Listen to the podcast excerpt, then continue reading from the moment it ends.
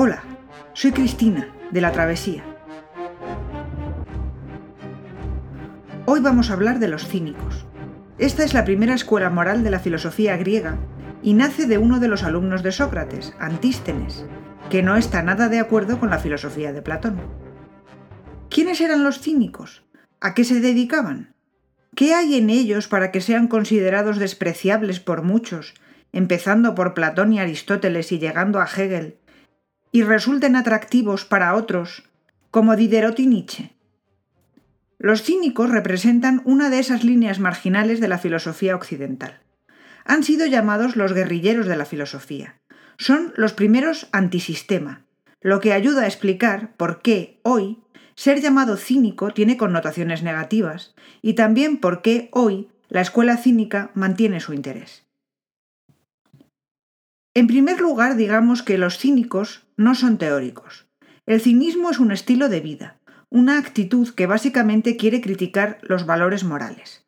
Los cínicos no critican con escritos teóricos en los que se diga qué se debe y qué no se debe hacer, sino que lo hacen con su actitud vital.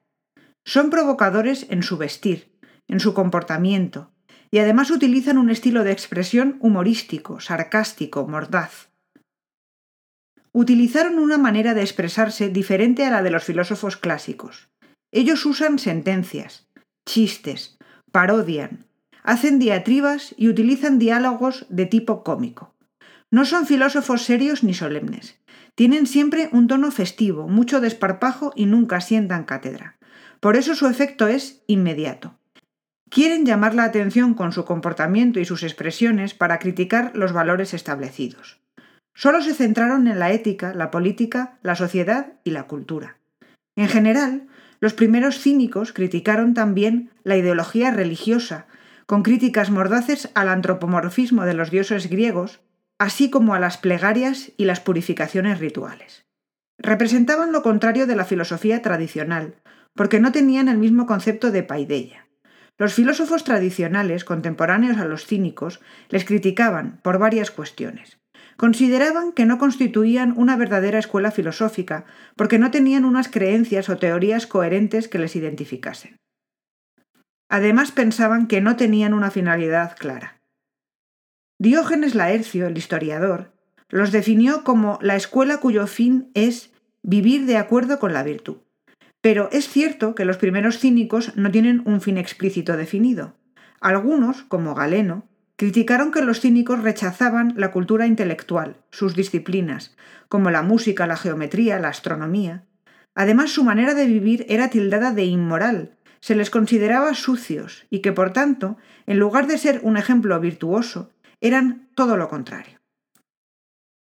Sin embargo, los cínicos están en el origen también de la escuela estoica. El cínico Crates de Tebas se cree que fue maestro de Zenón de Citio, el primer estoico. Así los estoicos sí consideraron a los cínicos dignos herederos de Sócrates. El estoico Apolodoro de Seleucia decía que los cínicos eran un atajo hacia la virtud, porque no había que estudiar teoría para ser cínico. ¿Por qué se llamó cínicos a los cínicos? El origen de esta palabra está en el vocablo griego kion, que significa perro, cuyo adjetivo es quinicos, perruno. Se les comenzó a llamar cínicos por su modo de vida. Eran directos, vivían en público, de forma desvergonzada, sin posesiones, indiferentes a las normas sociales. Diógenes de Sinope, el cínico más famoso, reclamaba para sí este adjetivo. Sí quería vivir como un perro, honradamente, de forma natural, sin convenciones sociales ni propiedad. Pero el adjetivo refleja también todo lo que a los clásicos no gustó de los cínicos, la suciedad, la desvergüenza, el escándalo, la crítica, y por eso derivó en connotaciones negativas. En la antigüedad hubo dos fases dentro del cinismo. La primera surgió a finales del siglo IV a.C., la segunda en el Imperio Romano, en el siglo I. En las grandes ciudades como Roma, Alejandría y Constantinopla hubo cínicos. Los primeros se diferenciaban de los posteriores en que hubo personalidades más carismáticas, como Antístenes y Diógenes de Sinope, cada uno con sus propias peculiaridades. Los segundos tienen menos figuras importantes, pero mantienen una práctica común. En la época del Imperio romano, la forma de vivir de las élites y el excesivo lujo hacen fácilmente explicable el resurgir del cinismo, como una manera de vivir verdaderamente virtuosa de forma ascética.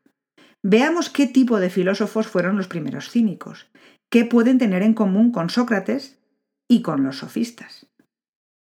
Se considera a Antístenes como precursor del cinismo. Nacido en Atenas, había estudiado retórica con Gorgias y también era un alumno querido de Sócrates. De hecho, Platón cuenta en el Fedón que Antístenes presenció la ejecución de Sócrates en el año 399 a.C. Escribió mucho, aunque no nos queda nada. Parece, según nos dice Genofonte, que tomó de Sócrates su autodominio, que llevó no solo a la mente, sino también al cuerpo.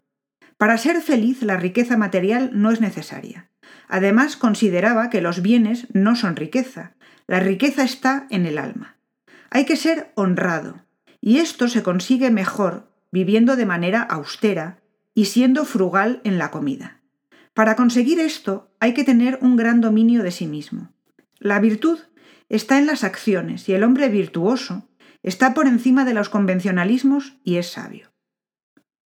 Es indudable que en esta postura hay influencia de Sócrates, aunque éste no llegó a vivir en la absoluta pobreza y respetaba las leyes y costumbres atenienses, excepto en su indumentaria. Antístenes, además, fue muy crítico con Platón y su teoría de las ideas. Sostenía que de un individuo no se puede decir más que su propia individualidad. No se le puede atribuir un predicado que se refiera a la especie, porque cada hombre es de una determinada manera. De un hombre solo puedo afirmar que es hombre, decía, porque si digo, por ejemplo, Sócrates es bueno y Platón es bueno, cada uno cumple la propiedad de ser bueno a su manera.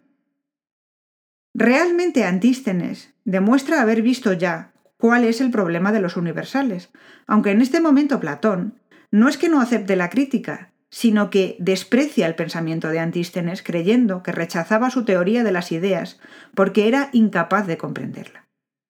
El cínico más importante fue Diógenes de Sinope, que es quien da el paso decidido hacia la desfachatez, marca de los cínicos, y que se hizo famoso por vivir en un tonel aunque parece que era más bien una tinaja puesta de lado, y por su indumentaria, que será luego el distintivo de los cínicos en época romana, un manto, un zurrón y un báculo, es decir, la imagen de un mendigo. Sabemos que era hijo de un banquero de Sínope que fue desterrado por invalidar moneda de la ciudad, es decir, falsificarla. Seguramente de aquí sacó Diógenes la metáfora central con la que definía su filosofía. Invalidar la moneda en curso, significando desmantelar, criticar los valores morales y las convenciones y normas sociales por hipócritas.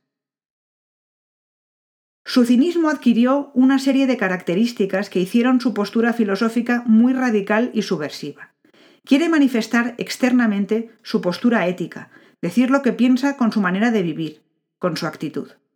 Diógenes se centró en la ética y es ya un típico representante de las corrientes helenísticas, ya que lo que pretende es encontrar la felicidad. Para ello, considera que hay que vivir de acuerdo con la naturaleza y no estar sometido a las convenciones y normas sociales.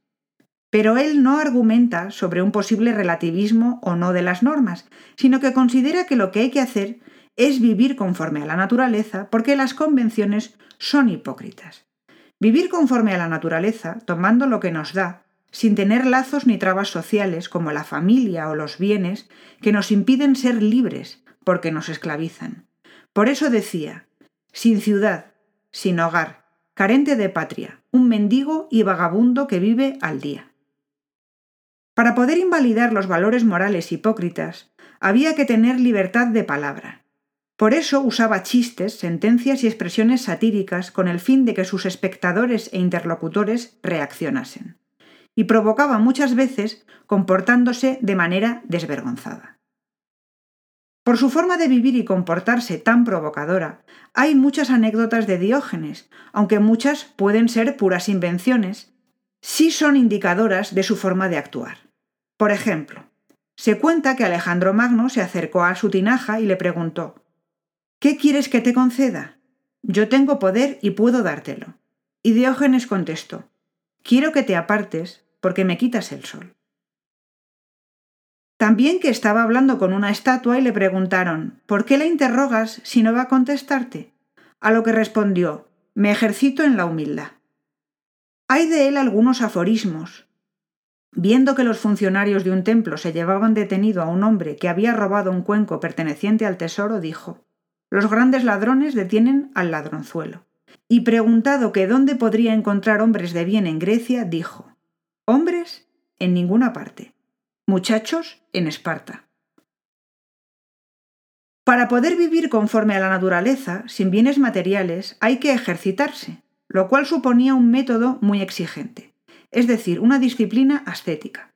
El término disciplina lo tomaba del atletismo, pero en el caso de los cínicos se diferenciaba en la finalidad. Los atletas entrenan el cuerpo para vencer en el estadio el cínico para fortalecer su voluntad y asegurar su capacidad de resistencia.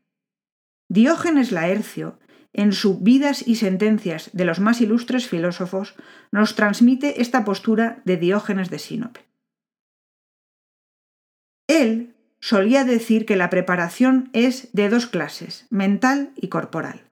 La primera se refiere a la adquisición mediante continuo ejercicio de impresiones mentales que facilitan el acceso a los actos virtuosos.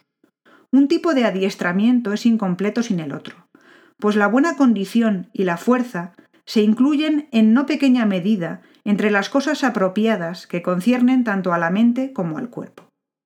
Acostumbra argumentar lo anterior diciendo que la virtud se adquiere fácilmente a partir del ejercicio. Así, en el caso del trabajo y las actividades manuales, observamos que los obreros adquieren una extraordinaria destreza mediante la práctica. Y de manera similar, observamos que los flautistas y los atletas sobresalen en sus respectivos campos gracias a la continua ejercitación. Nos percatamos de que si también hubieran aplicado ese adiestramiento a la mente, no se hubieran afanado sin provecho y en vano. Acostumbra a decir que en la vida nada puede lograrse sin adiestramiento, y que éste puede prevalecer sobre todo. Así pues, en lugar de afanarse por cosas inútiles, las personas deberían escoger las que son naturales, y de este modo vivir felizmente, mientras que en realidad son infelices como resultado de su necedad. En efecto, el desprecio real del placer es sumamente agradable cuando se ha hecho habitual del mismo modo que quienes están acostumbrados a vivir de forma placentera consideran intolerable la situación contraria, aquellos que han seguido un adiestramiento en sentido opuesto obtienen mayor satisfacción en el menosprecio de los placeres reales. Pero Diógenes de Sinope, nos dice también Laercio, advertía contra el sufrimiento inútil exigido por las costumbres, la familia, los negocios, la política, Elogiaba a los que estaban a punto de casarse y desistían, a los que iban a tener hijos y desistían, a los que iban a vivir a la corte y desistían. Parece que Diógenes era un hombre culto y que le gustaba debatir con otros filósofos. Sus conciudadanos sabían que su forma de vivir tenía un propósito filosófico. Existen datos contradictorios sobre si escribió algo o no. Diógenes Laercio es de los que cuenta que sí escribió una serie de diálogos, entre los que se incluía uno titulado República, como el de Platón. No nos ha quedado nada de esto, aunque cabe imaginar que la República de Diógenes poco tendría que ver con la de Platón. Existen numerosas historias que nos transmiten los enfrentamientos constantes entre los dos filósofos, marcados por la desfachatez y la burla de Diógenes. No sabemos tampoco si esta es cierta, pero se cuenta que para reírse de la teoría de las ideas de Platón y su afanosa búsqueda dialéctica de definiciones, Diógenes se presentó en la academia y lanzó a Platón un pollo desplumado, ya que Platón estaba definiendo hombre como bípedo implume. Y le gritó, Pues toma, ahí tienes un hombre. A lo que Platón contestó modificando la definición de hombre por bípedo implume de uña ancha. El enfrentamiento entre Platón y Aristóteles y Diógenes profundizó la distancia que ya había separado a Platón de Antístenes. Los dos grandes clásicos consideraban a Diógenes una especie de bufón sucio y zafio, mientras Diógenes, en vez de hacer teoría, iba con un farol por Atenas, incluso de día, diciendo busco hombres, para llamar la atención sobre la hipocresía de la sociedad. Indudablemente, la idea de conseguir alcanzar la felicidad simplemente siendo libre y autosuficiente influyó en el primer estoicismo y también en Epicuro. Diógenes no tuvo alumnos en el sentido tradicional, pero sí influyó en algunos seguidores. El más importante de ellos fue Crates de Tebas. La vida de Crates y los escritos que nos han llegado concuerdan con el estilo de vida de Diógenes, pero la vida personal de ambos fue muy diferente. Diógenes había sufrido el exilio y la esclavitud. Crates, por el contrario, era un rico terrateniente de Tebas que renunció a su riqueza para adoptar la pobreza cínica. Escribió poemas satíricos para propagar el cinismo, en los que explicó la doctrina de la felicidad y la renuncia a los placeres para liberarse de las pasiones, incluyendo un himno a la frugalidad que tituló Elogio de la lenteja.